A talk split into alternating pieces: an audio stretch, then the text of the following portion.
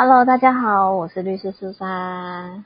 Hello，我是居民，欢迎来到法律什么鬼时间。大家各位都好吗？哎，Jenny，我今天想要跟你聊一个最近我觉得看到了就是有些人在讨论，然后是关于法律的东西，但是又好像跟我现在的身份又有一点关系这样子。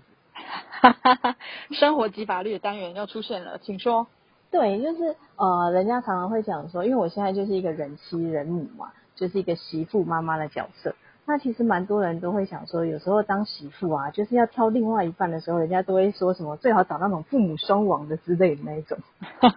就是可以减少跟公婆还有跟对方家庭里面一些比较复杂的情况吧。对，就是一些相处。那其实更进一步就是照顾啦，因为其实在现在的生活当中。就是可能少子化吧，所以其实每一个人的抚养的责任其实都还蛮重大的，特别是在一些中南部或是乡下地方，其实还蛮多就是呃那种要抚养就是公公婆婆的媳妇也是蛮多的。对，就是照顾长辈的情况也很常发生，有时候甚至不是公婆啊，就是呃邻近的长辈需要帮忙的时候，也都会有一些年轻人需要负担的责任。我觉得这社会现象会越来越普遍，因为台湾本来就是高龄化社会的一个趋势，往那里前进当中。而且在有一些人的观念里面，或许他们不习惯跟陌生的人相处，就是他们可能没有那么习惯看护啊，或者是护工啊，或者是到一些疗养机构接受照顾，所以这些责任反而就落在邻近的年轻人身上，这样。对，所以其实就是最近看到好像有在讨论说，民法未来要修法，就是让媳妇也有可以请求公婆公婆的遗产的权利啊，真是一个金氏媳妇的条款啊。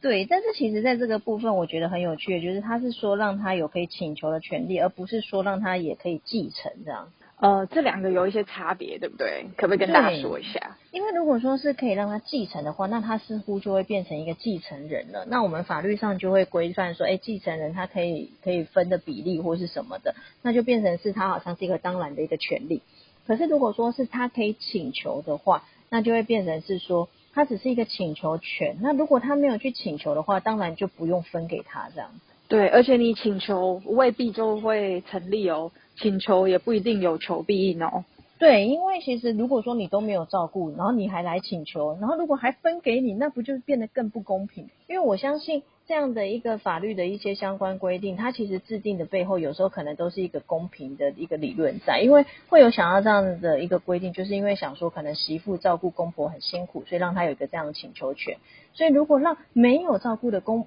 媳妇都可以来请求，其实就会显示公平。那如果在这个请求权是否成立的认定上，法官就事实去做裁决的话，应该会比较符合现实的情况啦。对，就会觉得说把这个重任还是交给法官来认定好了，然后甚至是说到最后，就是呃可以分配的金额这个部分，可能也是会回到让法官来做认定的情形。呃，现在就是在提案跟讨论的阶段啦，讨论当中。对，所以其实他还没有通过，他只是说呃有考虑去制定这样的一个条款。只是我个人是觉得，其实要通过有点困难啊，因为一个一个法律或者是一个法条，它的制定来讲，它不是说呃立法委员说好就好，它其实还要经过三读通过，然后还要总统发布这样。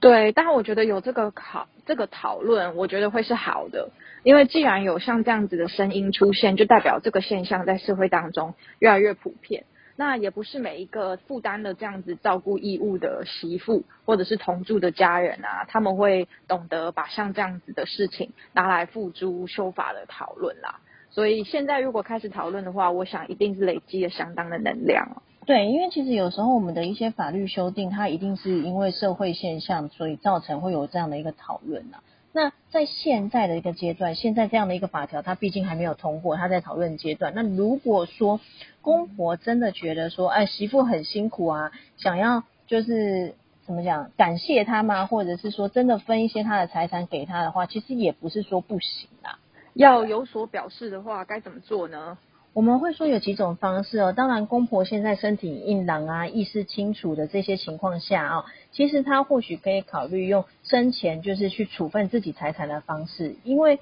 你自己的财产你要怎么处分，其实那是你的权利。所以如果说公婆的状况都很好的时候，其实他可以现在就开始做一些财产的移转，对，啊，就是及时说爱，有没有？及时没错，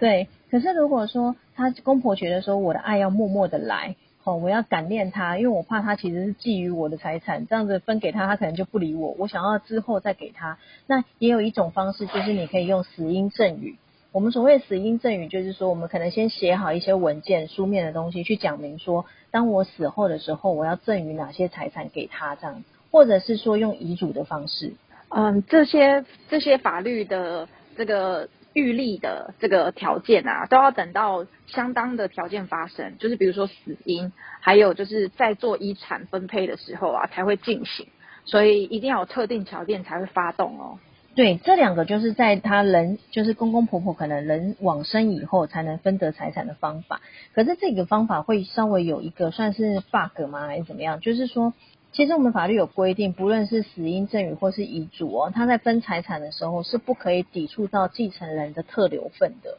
所以如果有一些比较复杂的情况发生，那。也许他原本想要为遗赠或者是死因赠与的这些心意呢，会因为到时候现实的状况，还有继承人之间的抗议，而有一些些变数。没错，就是我们常常讲民法，其实它是不会主动去介入你们的生活，所以当然，如果你们今天要照照着老人家他生前的愿望，就是全部财产给这个媳妇，你们没有任何人有意见，当然是可以的。可是今天只要有一个继承人说，哎，你这样侵害到我的特留份的话，那法律这时候就会必须拿出来审视的看一下，就是的确法律有保障特留份这个部分，那有抵触到，那就至少要留特留份给人家。而且现在世界上的。呃，经济还有财产的状况啊，有时候变动的很快。虽然你现在在意识清醒跟还没有发生死亡这个法律事件之前，你有想要做这样的打算，但往往到真的发生要做遗赠的时候，或许有一些债务，或许有一些财遗产财产的变动，然后经济上的影响的话，真的就是会跟你原本设想的情况有落差。所以，真的，如果你有很确定的心意要为之的话，就是及早做规划。嗯，对，其实我们也还是会建议，在目前的这个阶段来讲，如果说你可以生前做规划是最好的，因为就像我们讲的，不论是死因赠与或是遗嘱的方式，其实到最后老人家都已经先离开了。那如果有争议的时候，其实还是又会闹上法院去。而且有时候啊，真的我们也是有遇过那种老人家觉得说，这个媳妇啊，虽然自己的儿子往生了，但是媳妇还是一直照顾他们，真的很感念他，想要把全部的遗产都给他。可是就是会遇到特留份的规定，那就会变成没有办法真正完成他的心愿了。嗯，所以像这些价值变动啊，还有跟法律原本立法意义有互相冲突的地方，那你要做生前的规划的时候，就还是需要有一些专业人士的协助，那不然。到时候又要从头来争议这件事情，又会花上蛮多时间的。嗯，对，所以其实像我自己都会建议是说，可以多做一些生前的规划、财产规划。那做这些规划的时候，拜托真的不要省那些小钱。如果像是一些不动产的，你就是找代书去找代书帮你测算一下，因为其实有时候。呃，像不动产的移转就会很容易涉及到税，那你到底要用买卖还是要用赠与的方式？那以及怎么赠、怎么买，或者是说，呃，房地合一税未来可能会被扣多少？这些其实都是需要精算的，这个不是免费的咨询，可以在短短时间内回答的，所以会建议大家这个部分就可能还是要找专业的来协助这样子。对，而且现在就是又有利息的变化，还有你整体财产也会有影响，金额的部分。所以上一次我们就有教大家预立遗嘱了，然后代书那一集也有就是苦口婆心的劝大家，本频道真的很用心哎，真的就是让律师自己好像越来越赚不到钱了，跟大家讲到底可以做哪些事情这样子。可是这其实也是当初你想从这些嗯生活及法律的角度去讨论，教大家要好好的去想好。然后是有像这样的想法的时候，其实里面的法律问题要先去设想，不就是你很想请大家多多留意、多考试、对多留意的啦。对啊，因为其实真的，我觉得像这种尤其涉及到不动产的部分呢，其实它真的没有大家想象中的那么简单。所以一些该花的钱，我是真的建议大家还是要花啦，就是真的不要省。嗯，因为就是已经是你个人的意愿了。如果真的不能从你愿的话，不觉得很不开心吗？没没错，